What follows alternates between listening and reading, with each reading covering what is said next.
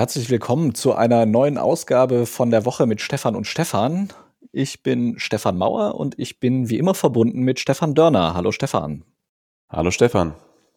Wir haben heute noch mal einen kurzen Corona-Block, sprechen anschließend über ein ja sehr ungewöhnliches Vorgehen in Nevada, dem US-Bundesstaat, wo jetzt erstmals in einem Land wie den USA Firmen hoheitliche Rechte bekommen sollen, also sowas wie Polizei und so.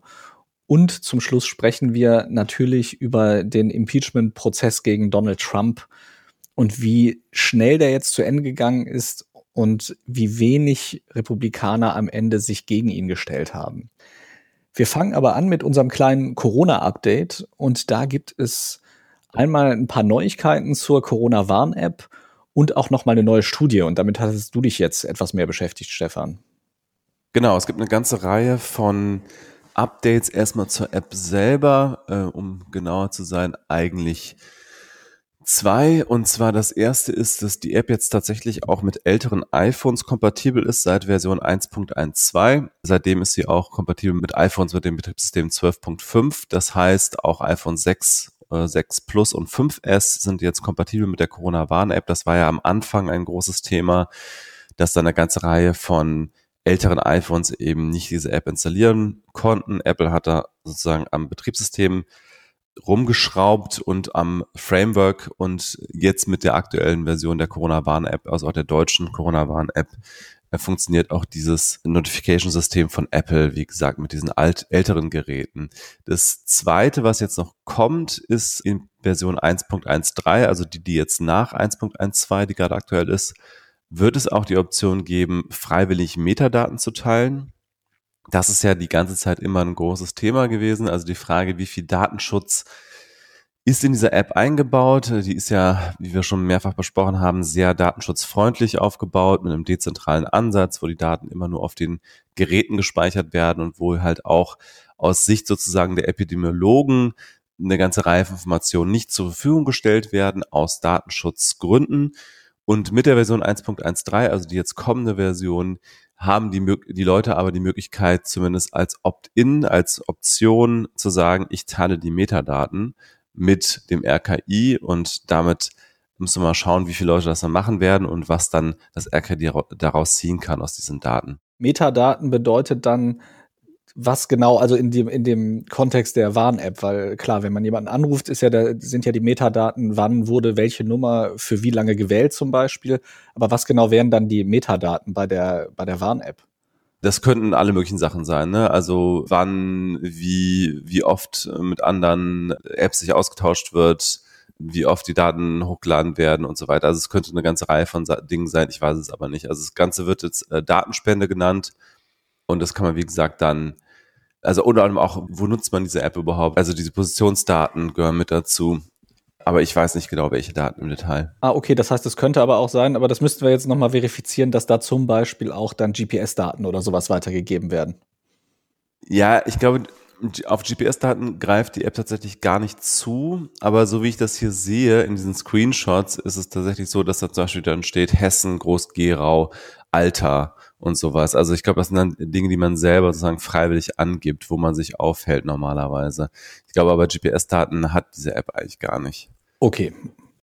Genau. Und dann gab es noch zwei relativ aktuelle Studien. Die eine bezieht sich auf die deutsche Corona-Warn-App und die Frage, wie könnte man Leute eigentlich dazu bringen, diese Apps auch zu installieren. Wir haben in Deutschland ungefähr 44 Prozent unter den Smartphone-Besitzern, die die App wahrscheinlich nutzen. Also wir haben 25,4 Millionen Downloads und wir haben zumindest laut Statista 57,7 Millionen Smartphone-Besitzer über 16 Jahre in Deutschland.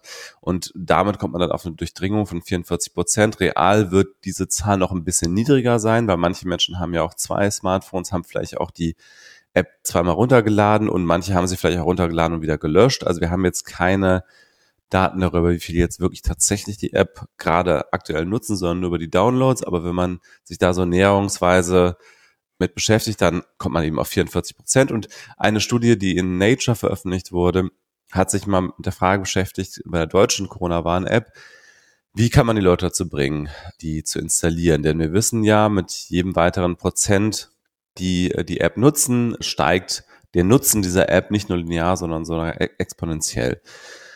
Weil einfach die Wahrscheinlichkeit immer größer wird, dass dadurch auch Infektionsketten unterbrochen werden. Und diese Nature-Studie hat halt äh, Leute befragt, diese App nach eigener Auskunft nicht installiert haben und haben geschaut, wie könnte man das ändern? Und die haben unter anderem Motivationsvideos getestet und haben festgestellt, dass Motivationsvideos so gut wie nichts bringen.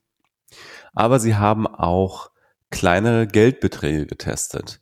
Eins bis fünf Euro haben sie den Nicht-App-Nutzern angeboten, um die App zu installieren und haben festgestellt, dass 42 bis 50 Prozent dieser bisher Nicht-App-Nutzer dann zu App-Nutzern wurden. Für nur ein bis fünf Euro. Es gab übrigens keinen Unterschied, ob du den ein oder fünf Euro angeboten hast. Also keinen signifikanten zumindest. Das ist ja äh, Wahnsinn. Und, also ich, ja. das finde ich ja total krass, wenn ich mir das mal überlege, weil die Leute behaupten ja zumindest immer, dass sie irgendwie Angst um ihre Daten haben oder so. Also so viel sind, ist den Leuten dann also wert, ihre Daten zu verkaufen. Oder? Also es ist ja nicht zu fassen eigentlich. Datenschutz ist aus meiner Sicht tatsächlich kein rationaler Grund, die App nicht zu installieren. Es mag sein, dass manche so eine Art diffuse Angst haben, aus Datenschutzgründen die App nicht zu installieren, aber da muss man einfach immer wieder dagegen halten. Also solange jemand Facebook nutzt, solange jemand WhatsApp nutzt und so weiter, ist diese App um ein Vielfaches datenschutzfreundlicher. Ich glaube tatsächlich, dass in den allermeisten Fällen, wo diese App nicht genutzt wird, es einfach Faulheit ist oder keine Lust, sich damit auseinanderzusetzen. Man sieht keinen direkten Vorteil. Egoismus könnte man eigentlich auch sagen. Und ja, es scheint an ein Euro scheint zu reichen, um da die Hälfte dieser Leute zu überzeugen, diese App dann zu installieren. Da sollte man vielleicht jetzt wirklich mal als, als Bundesregierung darüber nachdenken, ob man einfach ein kleines monetäres Incentive gibt. Es würde sich, glaube ich, auf jeden Fall lohnen. Was auch noch diese Studie festgestellt hat und was auch ganz schön relevant ist, finde ich, dass Menschen, die ein erhöhtes Risiko haben durch den Krankheitsverlauf, schwer beeinträchtigt zu sein oder zu sterben, dass bei denen tatsächlich die App-Installationsquote höher ist als im Schnitt. Bei denen allerdings, bei denen zum Beispiel durch das eigene Verhalten die Ansteckungsgefahr höher ist, aber nicht unbedingt das Risiko eines schweren Verlaufs, bei denen war die App-Installation unterdurchschnittlich. Und das ist natürlich wieder aus epidemiologischer Sicht ganz fatal, weil bei denen wäre ja natürlich eine App-Installation besonders sinnvoll. Also die, die ein erhöhtes Risiko haben, sich anzustecken und andere anzustecken, da wäre eine App natürlich sehr, sehr sinnvoll, um Infektionsketten zu erkennen und zu unterbrechen. Bei denjenigen, die einen schweren Verlauf haben, bringt die App ja nur insofern so was, wenn sie sich anstecken, dann können sie andere warnen, aber sie haben selber nicht direkt was davon, beziehungsweise sie könnten gewarnt werden, aber dann ist es ja in der Regel schon zu spät. Ja, und vor allem kann man ja auch davon ausgehen, wenn ich jetzt ein erhöhtes Risiko habe für einen schweren Verlauf, dass ich mich dann ja auch besonders vorsichtig verhalte und also wenig Leute treffe und damit also auch wenig Begegnungen habe, die diese App überhaupt feststellen könnte. Genau. Das stand jetzt nicht in der Studie, das haben sie, glaube ich, nicht abgefragt, aber das wäre zumindest naheliegend, dass jemand, der zum Beispiel aufgrund von Vorerkrankungen oder von, aufgrund von Alter das Risiko eines schweren Verlaufs hat, dass diese Person sich sowieso noch stärker isoliert und damit natürlich auch der Nutzen dieser App eingeschränkter ist. Also da haben wir sozusagen Missverhältnis. Ja, die Frage ist eben, wie kann man das ändern? Und nachdem natürlich jetzt schon so viel Geld ausgegeben wurde für die Entwicklung der App und äh, natürlich für, für ganz, ganz viele andere Infektionsschutzmaßnahmen und natürlich, was einfach da im Keimverhältnis so steht, wir diese enormen Kosten des wirtschaftlichen Lockdowns haben, kann man eigentlich auch nochmal ein bis fünf Euro springen lassen, um Leute dazu zu bringen, diese App zu installieren.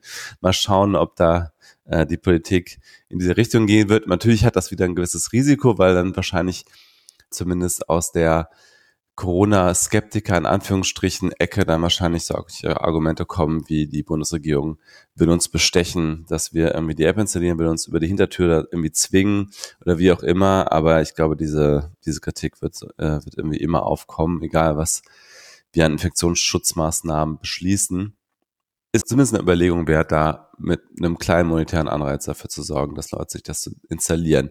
Ansonsten gibt es einen kleinen äh, Zwischenstand. Wenn man die App installiert hat, so wie ich zum Beispiel, kann man sie ja regelmäßig aufrufen und sieht dann, wie viele Warnungen es bisher gegeben hat. Also wie viele Menschen sind positiv getestet worden und haben in der App eingetragen, dass sie positiv getestet wurden und damit andere Menschen gewarnt.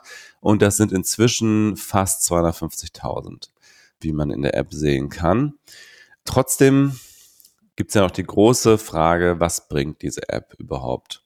Und dazu ist in Großbritannien eine Studie veröffentlicht worden. Das ist eine Preprint-Studie, also die wurde noch nicht entsprechend einem Peer-Review-Verfahren unterworfen, ist aber vom Alan Turing Institute, Institute zusammen mit der Oxford University durchgeführt worden. Und zwar in dem Fall mit der britischen Corona-App. Und dort ist das Ergebnis dieser Modellierung, dass mit ein Prozent mehr App-Installationen, also ein Prozentpunkt mehr App-Installationen, die Anzahl der Infektionen zwischen 0,8 und 2,3 Prozent sinkt, je nachdem, ob man ein Modellierungsverfahren anwendet oder eine statistische Analyse.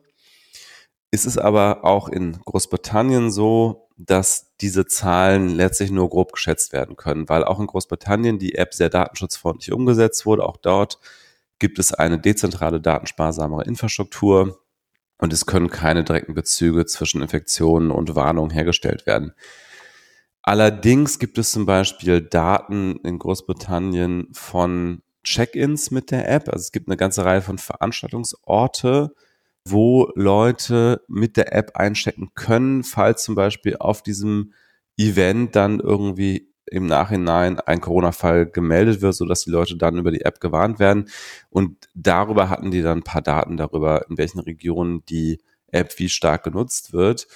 Sie haben das dann verbunden mit Daten von lokalen Gesundheitsämtern darüber, wie viele Leute sich in freiwillige Quarantäne begeben haben und haben auf Grundlage dieser Daten geschätzt, dass rund 3,2 Warnungen pro positiven Test die App an andere Nutzerinnen und Nutzer geschickt hat. Was dann noch ganz interessant war, dass tatsächlich über diese Warnungen der App die Forscher auch feststellen konnten, wo in fünf bis sieben Tage die Inzidenz steigen wird. Die haben dann zum Beispiel tatsächlich mit diesen Daten vorhergesehen, Anfang Januar, dass im Nordwesten und Südwesten von England Risikogebiete entstehen werden, äh, fünf bis sieben Tage bevor die dann tatsächlich in den Zahlen zu sehen waren. Kurz noch im Vergleich, wie oft die britische App installiert wurde im Vergleich zur deutschen App.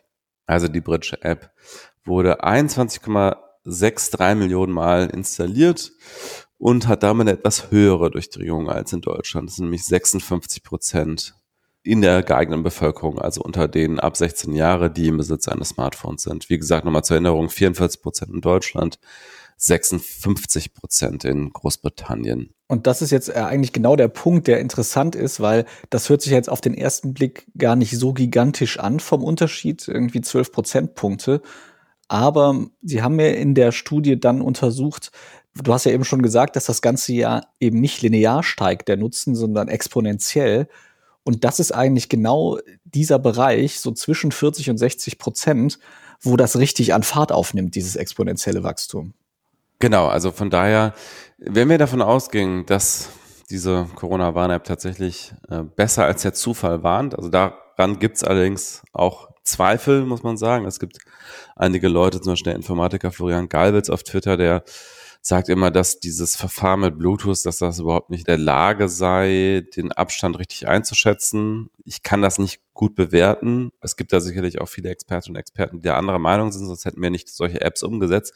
Aber wenn wir davon ausgehen, dass die Apps tatsächlich in der Lage sind, den Abstand vernünftig zu messen und das Risiko in irgendeiner Form einzuschätzen, wäre jetzt, also wir genau in dem Bereich in Deutschland, wo jedes weitere Prozent Durchdringung eine ganze Menge bringen würde. Und deswegen hoffe ich auch, dass wir da noch ein etwas stärkere Installationsbasis bekommen werden. Vielleicht ja auch tatsächlich mit kleinen monetären Anreizen, wenn das denn so viel bringt, laut dieser Nature-Studie. Ja, ich denke mal, also das mit dem Bluetooth und dem Abstand, das ist ja bekannt, dass das jetzt keine gigantisch gute Abstandsmessung ist und dass sich das ja auch von vielen Sachen stören lässt. Da muss dann ja nur irgendwas dazwischen sein, ob man das jetzt in der Tasche hat, das Handy, je nachdem, was irgendwie man vor der Tasche trägt, ob da irgendwas noch dazwischen ist. Natürlich ist es nicht perfekt. Und ich denke, da kann man wirklich auch an vielen Stellen das irgendwie kritisieren. Es ist halt eine Annäherung, aber ich denke mir halt, selbst wenn das nicht perfekt funktioniert mit der Abstandsbestimmung und man deswegen halt fälschlicherweise irgendwie gewarnt wird oder fälschlicherweise nicht gewarnt wird. Es ist immer noch besser, die Chance zu haben, gewarnt zu werden, als dass man das überhaupt nicht hat. Das ist ja immer so dieser Trade-off, den man hat. Diese App ist kostenlos, die App ist datensparsam, es nimmt niemandem was weg, sie zu benutzen, die verbraucht kaum Strom. Selbst wenn man sagt, es ist alles nicht perfekt und es funktioniert alles nicht zu 100 Prozent so, wie es mal gedacht war, solange man damit irgendwelche Infektionen verhindert, ist es ja trotzdem gut. Und selbst wenn es nur eine pro Tag wäre, also das äh, ist ja trotzdem besser, als das nicht zu benutzen. Sehe ich auf jeden Fall auch so. Florian Galve zum Beispiel ist der Meinung, dass Daten aus Dänemark darauf hinweisen, dass die App mit ihrer Warnung nicht besser ist als der Zufall, eine Infektion zu erkennen. Wir hatten ja selber schon mal in einer Ausgabe unseres Podcasts einen Betroffenen, der gewarnt wurde. In dem Fall war das auch tatsächlich der Fall, dass, dass die App äh, zurecht gewarnt hat und äh, hatte ja einen positiven Corona-Test. Das war die Ausgabe Nummer 32 vom 16. November 2020. Gut, das kann natürlich ein Zufallstreffer gewesen sein. Ich glaube, wir müssen mal ein bisschen beobachten, ob es dazu noch mehr Daten geben wird, wie gut diese Vorhersage ist, also wie häufig, wenn die App gewarnt hat, wie häufig dann auch wirklich eine Infektion auftritt. Ich kenne dazu zumindest keine Daten aus Deutschland, aber ich glaube schon auch, dass es möglich ist, da deutlich besser zu sein als der Zufall. Ja, wie gesagt, selbst wenn es so ist, also es ist ja am Ende kostet es ja nichts. Also es ist ja, also, also es kostet ja auch niemanden persönlich was. Niemand verzichtet auf irgendwas, wenn er diese App benutzt. Insofern ähm, bei aller Kritik und bei allem, allen Problemen, die damit einhergehen, wir haben immerhin etwas, was irgendwie da funktioniert. Wir wissen auch, dass wenn es einen Nutzen gibt, dass er exponentiell steigt, je mehr Leute die benutzen. Dann würde ich aber jetzt zum nächsten Thema kommen. Noch eine ganz kurze Geschichte, die auch mit Corona zu tun hat. Und zwar gibt es eine sehr spannende Untersuchung des Leibniz-Zentrums für europäische Wirtschaftsforschung in Mannheim, des ZEW und der Humboldt-Universität zu Berlin. Und die haben zwei Anti-Corona-Maßnahmen-Demos untersucht und zwar am 7. November 2020 in Leipzig und am 18. November 2020 in Berlin. Und die haben untersucht, was ich super spannend finde, welche Auswirkungen haben diese Demos auf die Fallzahlen in den Landkreisen, aus denen besonders viele TeilnehmerInnen angereist sind. Und das haben sie gemacht, indem sie untersucht haben, wo die meisten Busse abgefahren sind von den Busunternehmen, die sich jetzt damit profiliert haben und damit auch ein Geschäftsmodell daraus gemacht haben, eben diese Corona-Leugner und Maßnahmengegner zu den jeweiligen Demos zu fahren. Also das sind ja äh, Busunternehmen, die da wirklich inzwischen richtig Kohle mit scheffeln. Da gibt's auch eine spannende Folge vom ZDF-Magazin mit Jan Böhmermann, wo er das mal auseinandergerechnet hat. Jedenfalls haben die untersucht, wie viele Bushaltestellen oder Abfahrtsorte es gab, in, in welchen Landkreisen. Und da, wo besonders viele waren, die dann zu diesen beiden Demos gefahren sind, da haben sie dann also angenommen, dass dort also auch die Dichte sehr hoch ist an Leuten. Sie haben auch korreliert Dinge wie, äh, wo gibt's besonders wenig Leute, die ihre Kinder gegen Masern impfen lassen. Sie haben eine gewisse Korrelation auch entdeckt mit AfD-WählerInnen.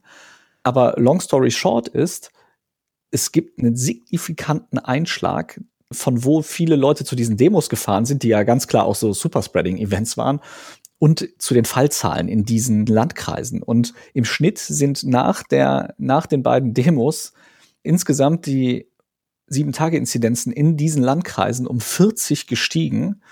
Und äh, die kommen am Ende dieser Untersuchung zum Ergebnis, dass wenn diese beiden Demos abgesagt worden wären, ungefähr 16 bis 21.000 Neuinfektionen hätten verhindert werden können. Das heißt, ein großer Teil dieses Anstiegs, den wir dann Ende November und im Dezember gesehen haben, ist durchaus auf diese Demos zurückzuführen, wenn man diesem Paper folgt. Und wenn man mal überlegt, also bis zu 21.000 neue Infektionen, wenn man das mal prozentual sieht, wie viele Leute sterben, dann sind das ja auch über 400 Tote die das verursacht hat. Und das ist jetzt so eine erste Untersuchung, die mal die Freiheiten, die ja, also das gehört ja zu einer freien Gesellschaft, dass Leute demonstrieren dürfen. Das ist ja auch ein wahnsinnig wichtiges Recht. Aber jetzt kann man also erstmals wirklich mit empirisch untersuchten Zahlen gegenüberhalten, Freiheitsrechte, Gesundheitsschutz und schauen, welchen Preis auf welcher Seite wir zahlen müssen, wenn wir auf der anderen Seite also was wegnehmen oder halt was erlauben. Sehr spannend. Ich frage mich jetzt gerade spontan, lässt sich das so klar abgrenzen, was durch diese Demos entstanden ist und ob nicht vielleicht auch in Landkreisen, in denen solche Demos verstärkt stattfinden, ob da nicht vielleicht einfach auch mehr Menschen wohnen, die sich allgemein weniger Infektionsschutzmaßnahmen halten. Das heißt, wenn die Zahlen insgesamt steigen, steigen sie da vielleicht auch nochmal in der Folge besonders stark. Also kann man das herausrechnen? Das haben sie auch genannt in der Studie, diese, diesen Zusammenhang. Und natürlich, das ist alles approximiert. Das ist aber tatsächlich auf einem ziemlich aufwendigen Modell, fußt das Ganze. Es ist eine recht äh, ausführliche Ausarbeitung. Ich denke, es ist auf jeden Fall sinnvoll, auch gerade wenn Leute, die da mathematisch auch versiert sind und auch empirisch versiert sind, sich auch dieses Paper wirklich nochmal angucken. Das ist sehr ausführlich, wie sie also das auseinandernehmen, welche Annahmen sie jetzt getroffen haben und sie, sie prognostizieren also, wie die Fallzahlen verlaufen wären ohne die Demos. Es ist natürlich fehlerbehaftet. Das ist so ein Konfidenzintervall nachher das Ergebnis. Also man kann jetzt nicht felsenfest sagen, das waren auf jeden Fall 16.000 bis 21.000 Infektionen, die es mehr gab. Aber es ist eine sehr hohe Wahrscheinlichkeit laut diesem Modell, dass das tatsächlich so war. Ja, spannend auf jeden Fall. Ich habe selber mal jetzt kürzlich mal wieder so eine Maskenverweigerin gesehen im äh, Biosupermarkt hier im Prenzlauer Berg. Die hat dann auch so richtig frech gegrinst, so nach dem Motto, ich darf hier ohne Maske rumlaufen. Äh, ich bin da immer selber ein bisschen hilflos, was, was man dann tun soll. Ich habe kürzlich mal jemanden tatsächlich angesprochen in der Bahn, der so ein bisschen aggressiv war und keine Maske getragen hat. Der hat sie dann aufgesetzt, er hat sie erst seinem Knie aufgesetzt und mich so frech angegrinst. Dann habe ich nochmal aggressiv nachgebohrt und dann hat er sie tatsächlich richtig aufgesetzt. Aber im Biosupermarkt habe ich tatsächlich nichts gemacht. Die hatte wahrscheinlich eines von diesen Bullshit-Attesten, die ja massenweise ausgestellt werden und wo ja inzwischen zum Glück auch Ermittlungen laufen gegen die Ärzte und Ärztinnen, die das tun, weil die ja in vielen Fällen eben aus ideologischen Gründen ausgestellt werden und nicht, weil irgendwelche medizinischen Gründe dafür vorliegen, teilweise ja auch ohne, dass die Patienten tatsächlich gesehen werden. Aber ich muss da selber noch überlegen, wie, wie ich eigentlich damit umgehe, wenn ich jetzt immer diese Massenverweigerer sehe. Ja, ich finde auch, das ist eine ganz schwierige Situation. Und man sieht ja auch immer noch die Leute, die die dann nicht über die Nase ziehen. Also ich habe das Gefühl, es wird weniger, aber es ist schon immer noch da und auch da wieder. Also es ist halt, man sieht halt, wie an vielen Stellen es da auch, glaube ich, einfach an einer Empathie und Solidarität fehlt. Also selbst wenn man der Meinung ist, dass es einen nicht schützt, es gibt ja viele Menschen, die große Angst haben. Es gibt viele wissenschaftliche Erkenntnisse dazu, dass es natürlich was bringt. Und selbst wenn man das nicht glaubt, kann man ja zumindest, um den Menschen ein bisschen mehr Ruhe und Sicherheit zu geben, die eben Sorge haben und die sagen, ja, natürlich gehe ich davon aus, dass diese Masken irgendwie helfen, dass man denen das also zum Gefallen tut. Aber dazu sind viele Menschen anscheinend dann auch nicht in der Lage. Ja, und ich habe äh, auch das Gefühl, dass gerade in diesem Bio-Supermarkt-Umfeld, dass das einige Leute so richtig zelebrieren, äh, dass sie dann auch so besonders lange mit der Kassiererin quatschen und so. Also, dass es für die so eine Art von zivilem Ungehorsam ist, den sie da äh, ohne Maske zelebrieren. Das ist natürlich eine komplett egoistische Form, sich zu produzieren da. Naja, wer sonst äh, kein, kein Forum hat, der, der macht es dann so. Ja. Ich würde trotzdem jetzt mal zum nächsten Thema kommen. Und zwar hast du dich noch mal was mehr damit beschäftigt. Das hatte ich ja vorhin auch kurz angekündigt, dass es demnächst eventuell im US-Bundesstaat Nevada Gebiete geben wird, in denen der Staat gewisse Hoheitsrechte an Unternehmen abgibt. Ja, Quelle dafür ist ein Bericht in einem lokalen Medium, das heißt Las Vegas Review Journal. Und die haben einen Gesetzesvorschlag des demokratischen Gouverneurs Steve Sisolak, ich hoffe, der wird so ausgesprochen, nicht nur gesehen, sondern sogar auch veröffentlicht. Also man kann in diesem Bericht, den wir auch in den Shownotes verlinken, diesen Gesetzesentwurf tatsächlich auch sich in Gänze ansehen. Äh, der wurde noch nicht ins Parlament eingebracht, aber der ist, wie gesagt, vom Gouverneur schon offenbar geschrieben worden und es gibt auch schon es gibt, wie gesagt, diesen Gesetzesvorschlag vom Gouverneur, Gouverneur vom Demokratischen und es gibt auch schon das Signal von Republikanern, dass sie diesen Gesetzesvorschlag ebenfalls unterstützen.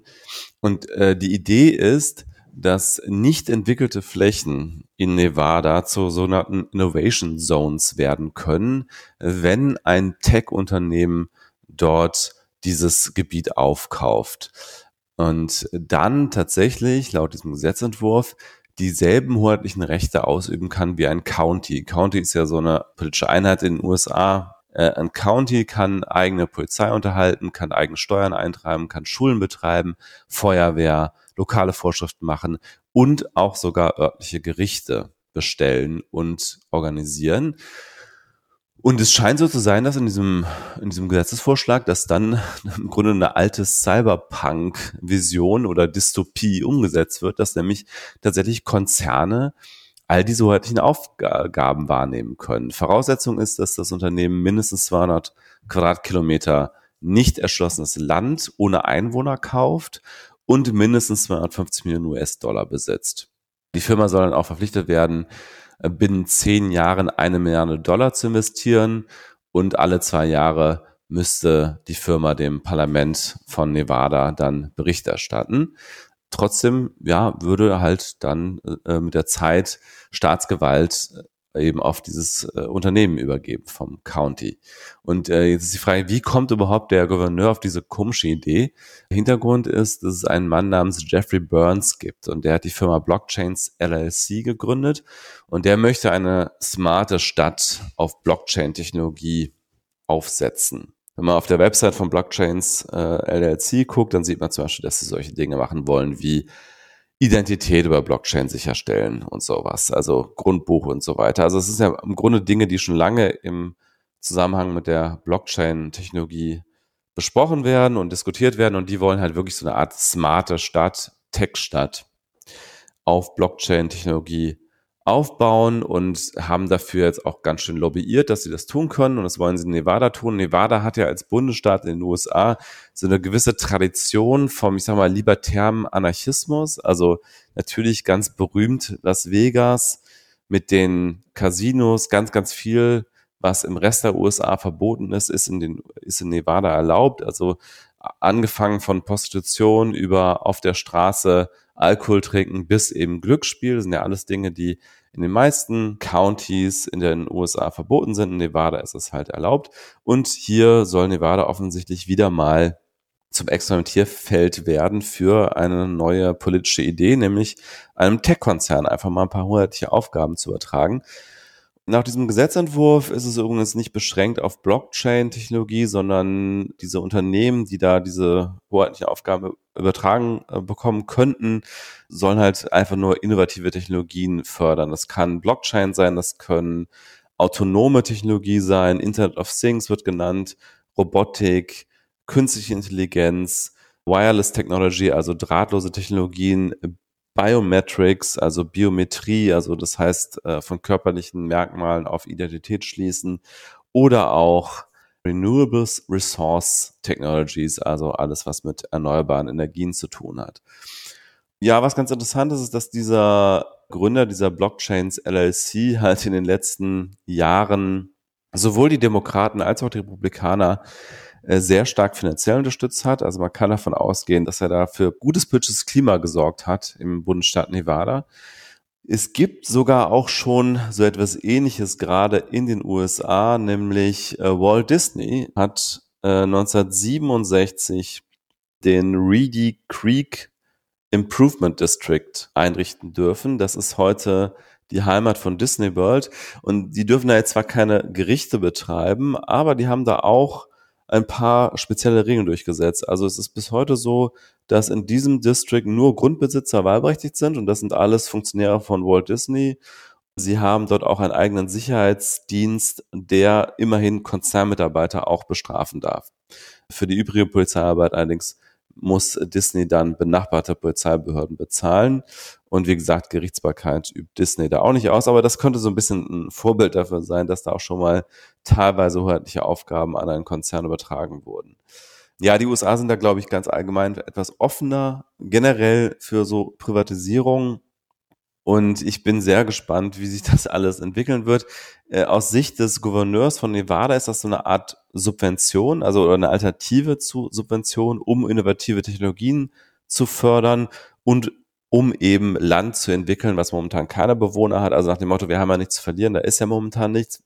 Äh, lassen wir die mal experimentieren und gucken, was daraus wird. So scheint mir äh, sozusagen die politische Agenda dahinter zu sein. Aber es klingt halt schon ein bisschen nach Dystopie und äh, Cyberpunk. Ja, ich finde ich schon echt spannend, dass da also ja hoheitliche Rechte und sowas wie das Gewaltmonopol des Staates so ein bisschen als Verhandlungsmasse gesehen werden, dass man halt sagt, ja, wenn man damit ein Unternehmen anlocken kann, dann halt damit. Finde ich schon äh, eine spannende Entwicklung. Das muss ja jetzt auch nicht gleich beim ersten Unternehmen so sein, dass die dann da total durchdrehen, aber potenziell ist es ja schon faszinierend, wenn es irgendwie heißt, okay, wir schicken da keine eigene Polizei hin oder bauen die da auf, sondern das sollen halt die Investoren machen, die dort eh äh, ihr Geld ausgeben. Also, wie du ja schon gesagt hast, also es klingt so ein bisschen wie so eine Dystopie aus so einem Cyberpunk-Novel oder so. Ich bin auch mal sehr gespannt, ob das überhaupt sich durchsetzt und welche Hoheitsrechte am Ende dann wirklich abgegeben werden, wenn es denn passiert. Und vor allem, ob sich das dann nicht auch irgendwann verselbstständigt und einfach noch weiterentwickelt. Das könnte ja auch ein Präzedenzfall sein, wodurch dann andere Länder, andere Staaten äh, einfach noch mehr Rechte abgeben. Ich bin auch gespannt, also natürlich auch ähm, tatsächlich, ob jetzt dieser Bericht, und es gibt natürlich auch ein bisschen Aufregung um diesen Bericht, der hat ja jetzt auch tatsächlich weltweit Schlagzeilen gemacht. Also vielleicht wird dadurch der Widerstand gegen diese Pläne auch noch größer, vielleicht kommt dieses Gesetz auch gar nicht durch. Aber wenn es durchkommt und wenn das dann Realität werden sollte, bin ich auch sehr gespannt, wie sich das weiterentwickelt. Dann bleiben wir doch in den USA, müssen wir, weil dort am Samstag früher als ursprünglich geplant das Impeachment-Verfahren gegen Donald Trump zu Ende gegangen ist. Am Ende haben nur sieben republikanische SenatorInnen dafür gestimmt, dass Trump also verurteilt werden sollte. Es hätten 17 sein müssen, weil insgesamt 67 Mitglieder des Senats gegen ihn hätte stimmen müssen von 100, weil eben eine Zweidrittelmehrheit nötig ist, um jemanden in so einem Impeachment-Verfahren schuldig zu erklären. Und es hat sogar jetzt, die Republikanische Partei hat schon gegen einen dieser Senatoren sogar ein Verfahren eingeleitet, weil sie sagen, das sei illoyal der Partei gegenüber gewesen. Zeigt sich also, dass die doch noch nicht so sehr über Trump hinweg sind, wenn sie sogar jemanden bestrafen dafür, dass er am Ende ohne Konsequenzen im Senat gegen Trump gestimmt hat. Sieben Leute insgesamt, alle sieben übrigens nicht akut gefährdet, aus dem Senat wieder rausgewählt zu werden. Das kommt vielleicht noch dazu. Also ähm, man sieht, äh, man traut Trump immer noch einen großen Pull zu, eine großen, äh, große mediale Präsenz. Sonst würde man sich da, glaube ich, nicht so verstecken als, als Senatoren.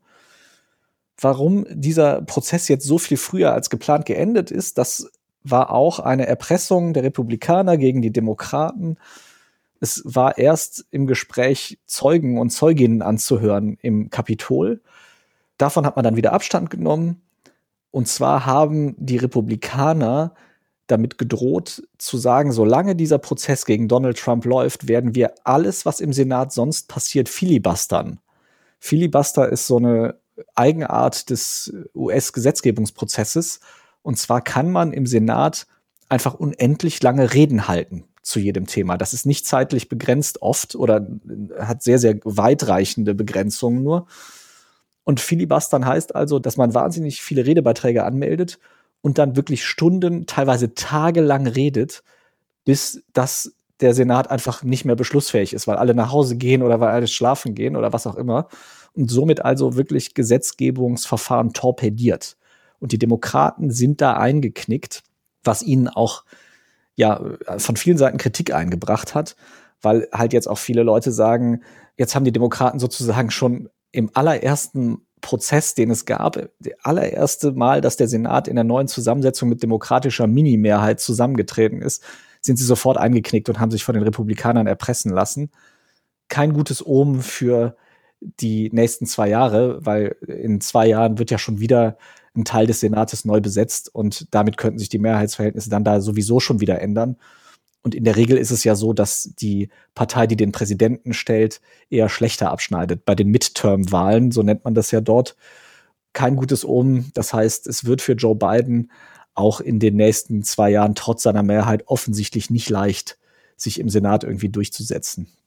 Ich fand ja auch besonders interessant, wie sich Mitch McConnell da verhalten hat, der republikanische Minderheitenführer, der ja auch also nicht schuldig gestimmt hat gegen Trump, aber gleichzeitig eigentlich gesagt hat, dass es natürlich so ist, dass Trumps Worte und auch Handlungen dazu geführt haben, dass es diesen Aufstand gab. Also er hat wörtlich gesagt, former President Trump's actions preceding the riot were disgraceful dereliction of duty. Also die Handlungen von Präsident Trump, die vor dem Aufstand passiert sind, waren eine ja, skandalöse äh, ja, ähm, Pflichtverletzung. Also von daher ist es schon wie krass, dass da seine Worte und seine Abstimmungsverhalten so weit auseinandergehen.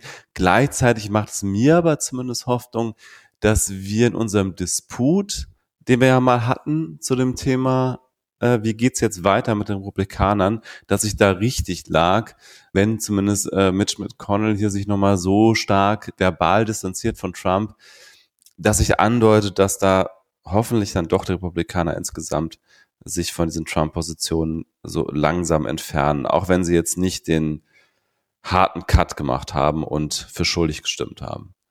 Also ich finde das spannend, dass wir da immer noch so unterschiedlicher Meinung sind, weil ich finde eigentlich, dass das überhaupt nicht darauf hindeutet. Was er nämlich gesagt hat, er versteckt sich ja hinter so einer Technicality.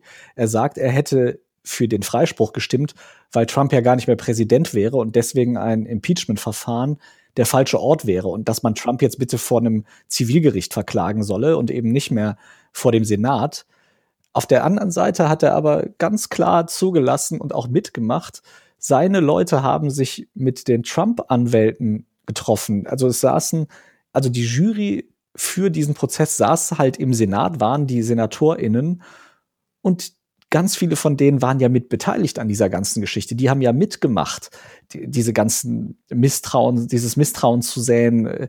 Die sind dann teilweise nicht da gewesen während der Beweisaufnahme. Es waren bis zu 15 von denen einfach nicht im Saal. Die sind einfach demonstrativ rausgegangen, haben sich, wie gesagt, obwohl sie ja eigentlich über schuldig oder nicht schuldig bestimmen sollten, mit den Anwälten des Angeklagten getroffen und mit denen teilweise stundenlange Sitzungen gehalten ich sehe da überhaupt keine große Distanzierung. Wie gesagt, der eine, der gegen Trump gestimmt hat, im eigenen Bundesstaat wird jetzt gegen diesen Mann ein Verfahren eingeleitet, weil er eben nicht auf Trump-Linie war.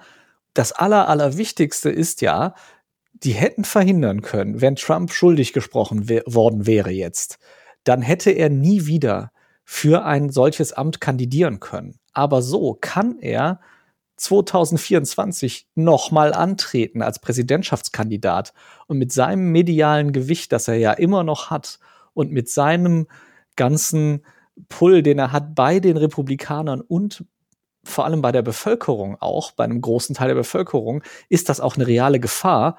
Und wer sagt denn, und genau das hat übrigens auch jemand in diesem Prozess gesagt, wer sagt denn, dass er nicht nochmal antritt? Er wird ja höchstwahrscheinlich wieder verlieren, weil er ja genauso polarisiert wie 2020.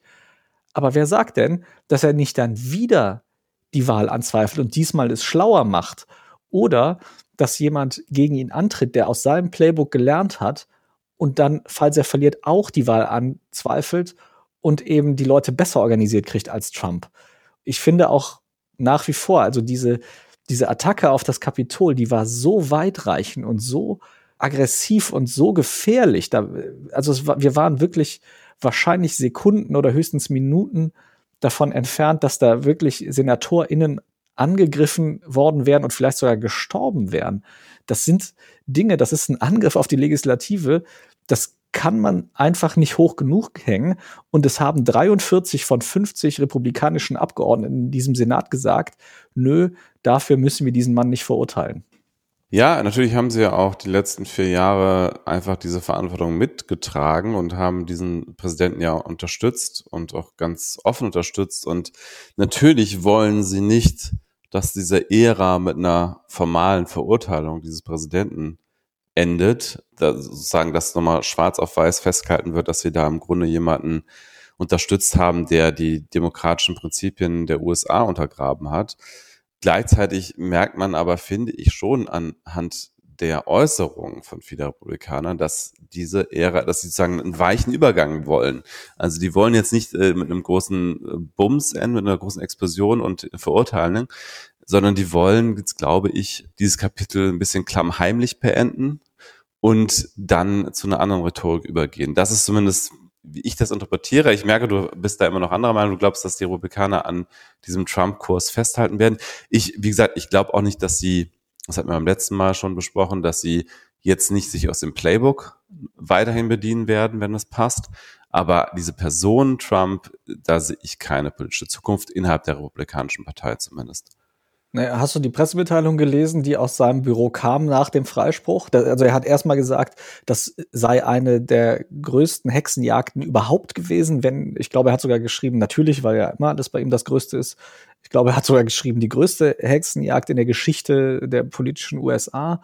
Und er hat angekündigt. Ja, ja gut, das ist halt Trump, ja. Und er hat angekündigt, dass er innerhalb der nächsten Monate mit neuen Sachen kommt und dass seine Anhänger sich jetzt schon mal vorbereiten können, dass da noch was ganz Großes und ganz Tolles und something very beautiful äh, hat er geschrieben, dass es da kommt. Ja, ich erwarte auch nichts anderes von Trump äh, nach so einem äh, Prozess, dass solche, also das ist das ist Trump, wie wir ihn kennen. Der hat sich kein, keine Millimeter verändert. Die entscheidende Frage ist ja doch nur, ob er dafür weiterhin die Rückendeckung der Republikanischen Partei in Gänze hat. Und ich glaube, da ist ihm mindestens jetzt die Hälfte der Partei abtrünnig geworden. Und ich hoffe, dass es auch eine ganz klare Mehrheit wird in den nächsten Wochen, Monaten. Und vielleicht macht er eine eigene Partei auf. Also würde ich, würde ich ihm äh, durchaus zutrauen oder eine, irgendeine andere politische Bewegung. Oder am Ende, wenn nichts anderes hilft, dann macht er halt irgendwie wieder irgendeinen so komischen Trump University Scam, also macht dann irgend so eine komische äh, sektenartiges Businessmodell auf, wo Leute die Trump-Methode lernen können. Äh, Hauptsache er bekommt da von seinen Anhängern auch irgendwie Liebe und Geld. Äh, also er wird sicherlich irgendwas machen, aber ich, ich glaube und hoffe, dass er es ohne die Republikaner tun wird.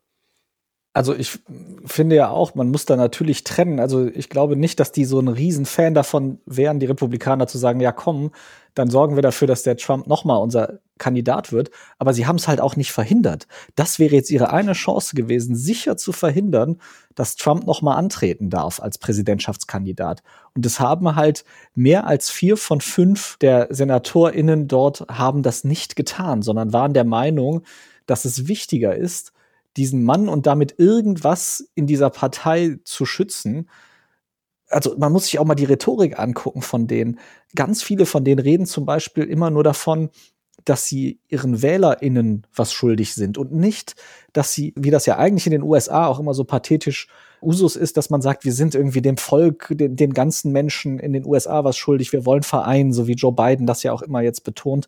Nein, die sagen ganz klar, wir haben einen Auftrag von unseren WählerInnen. Die sagen nicht, wir vertreten das ganze Volk der USA. Die sagen, wir vertreten nur die Leute, die Trump und die uns gewählt haben.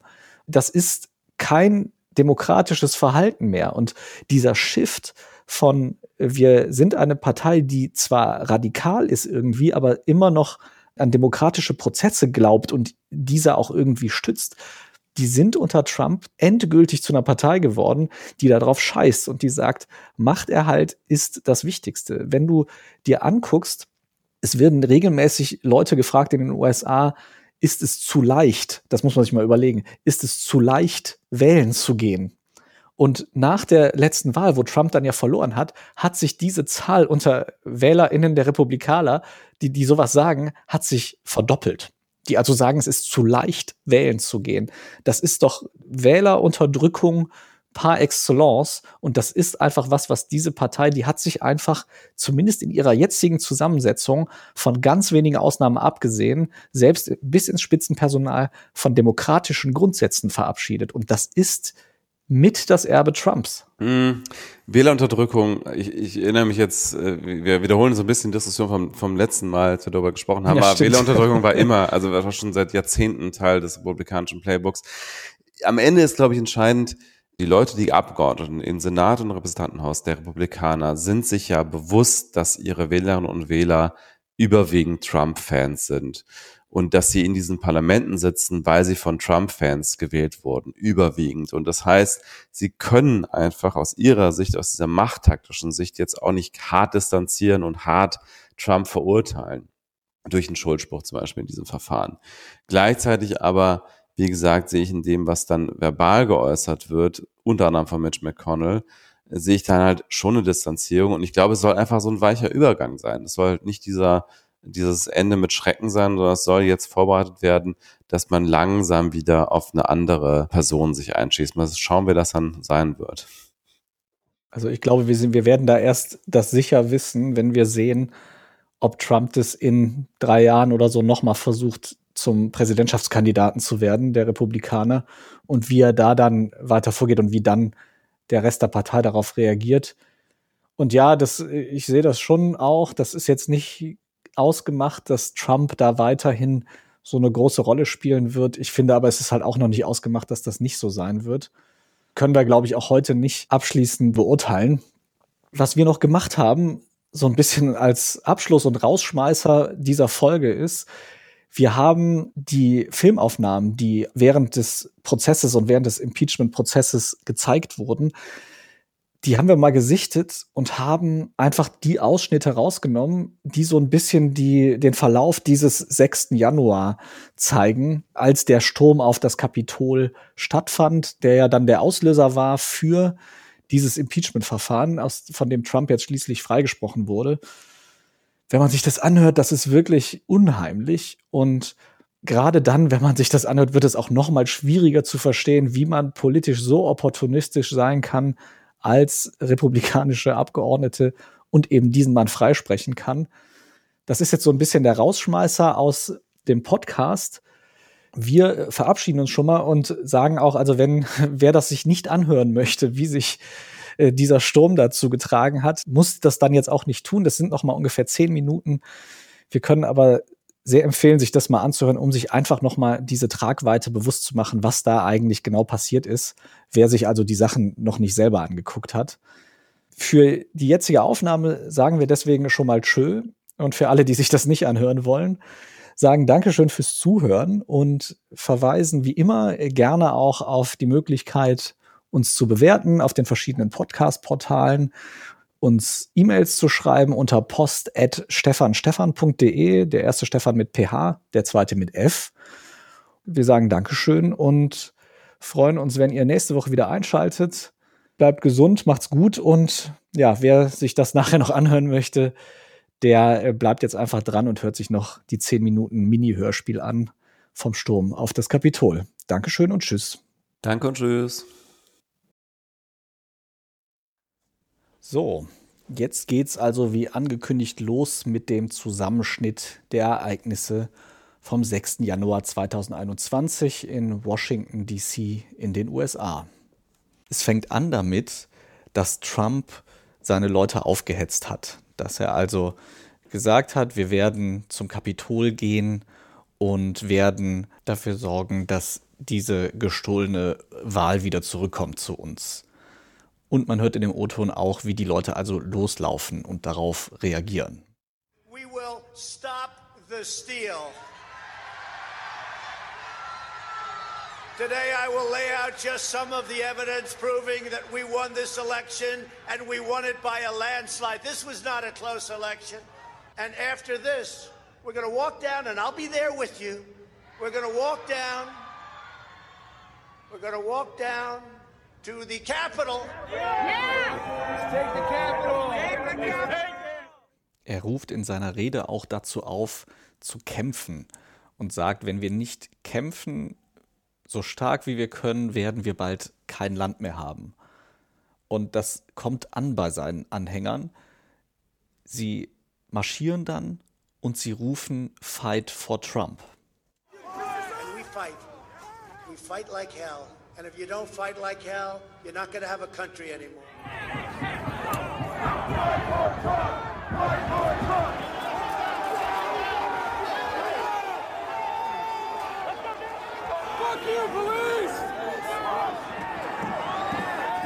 Und wem das nicht reicht, als deutliches Zeichen dafür, dass diese Leute sich ganz klar von Trump dorthin haben schicken lassen und auch aus ihrer Sicht für Trump kämpfen. Der kann sich den nächsten Clip mal anhören.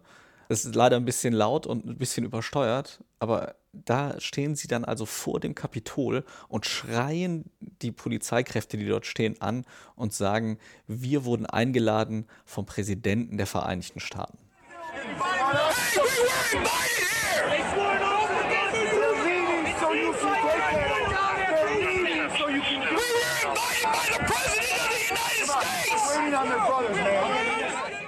Danach wird es leider nicht besser, im Gegenteil.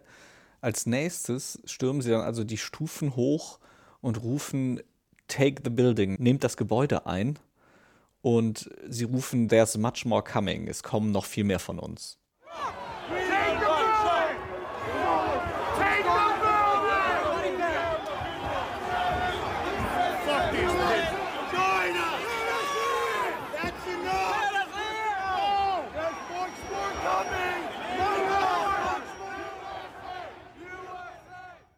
Die nächsten Aufnahmen kommen aus dem Kapitol drinnen und es wurde gefilmt der Moment, in dem die Türen aufbrachen und die Leute reingeströmt sind.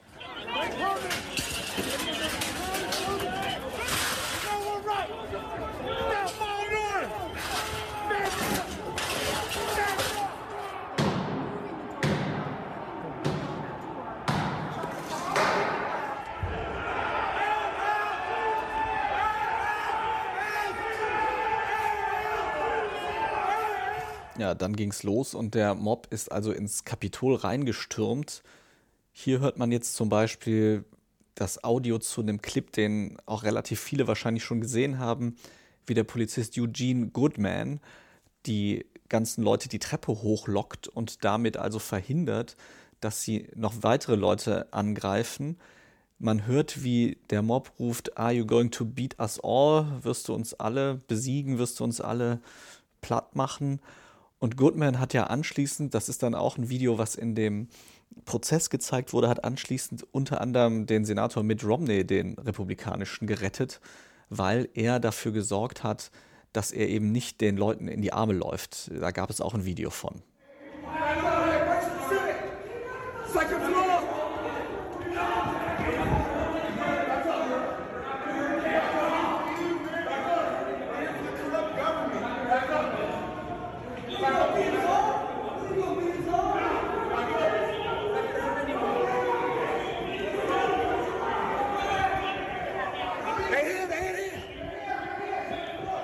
Jetzt wird es langsam richtig unheimlich. Jetzt rufen sie also, wir sind eine Million und wir hören auf Trump, euer Boss. Also das sagen sie den Sicherheitskräften dort. Und dann skandiert die Menge Treason, Treason, also Hochverrat.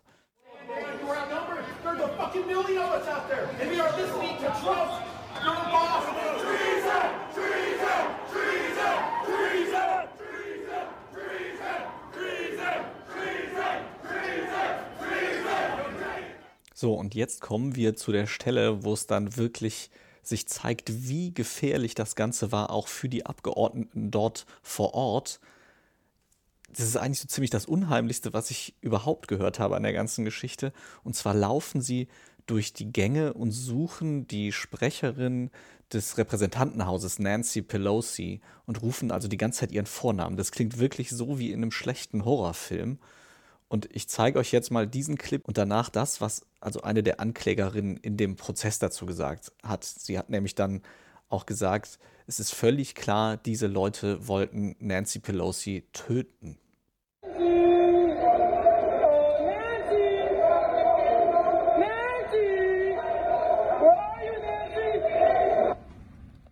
The insurrectionist intent to murder the Speaker of the House is well documented in charging documents that are now available. We know from the rioters themselves that if they had found Speaker Pelosi, they would have killed her. Und Pelosi war nicht die einzige, die in Lebensgefahr schwebte. Sie haben unter anderem auch Mike Pence, den Vizepräsidenten, in Sicherheit bringen müssen. Sie haben ganz viele auch republikanische Senatorinnen und Senatoren in Sicherheit bringen müssen. Die Demokraten sowieso. Es gibt zahlreiche Berichte, wie die wirklich sich in Todesangst in ihren, in ihren Büros verstecken mussten. Da gab es auch während des Prozesses wirklich einige sehr, sehr unheimliche Dinge, die gesagt wurden, die wirklich einem Angst machen, wo die erzählt haben, wie sie dann ihrer Familie Nachrichten geschickt haben, weil sie nicht wussten, ob sie die ganze Nummer überleben. Und wie schlimm das eigentlich wirklich war, das hört man auch, wenn wir da reinhören, wie sie dann letztendlich den Senatssaal gestürmt haben. Und der nächste Clip ist deswegen besonders brutal, weil er endet damit, also sie schlagen die Glastüren ein oder das Glas in den Türen, die zum Senat führen. Und am Ende dieses Clips hört man tatsächlich dann einen Schuss, der abgegeben wurde von den Leuten, die versucht haben, diesen Senat zu verteidigen, bei dem auch ein Mensch gestorben ist tatsächlich. They're leaving. They're leaving. They're leaving.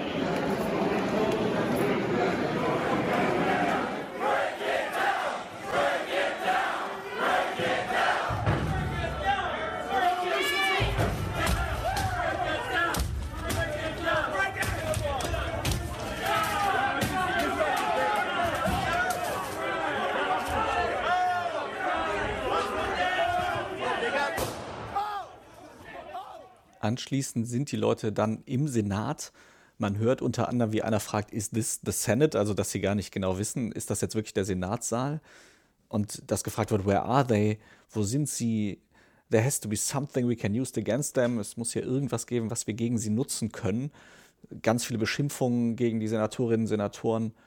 Und man hört auch, wie skandiert wird später dann vor dem Saal No Trump, No Peace. Where the fuck are they? There's gotta be something in here we can fucking use against these scumbags. That's what we fucking need to have 30,000 guns on here. That's true. That's what we need.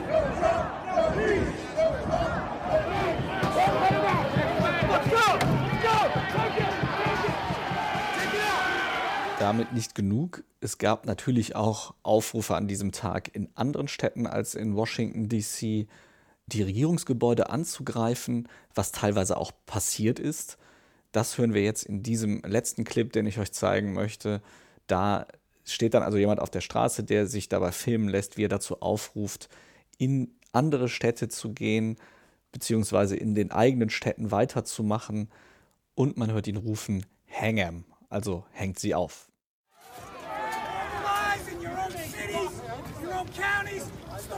Capitol buildings and take down every one of these corrupt motherfuckers! Hang them!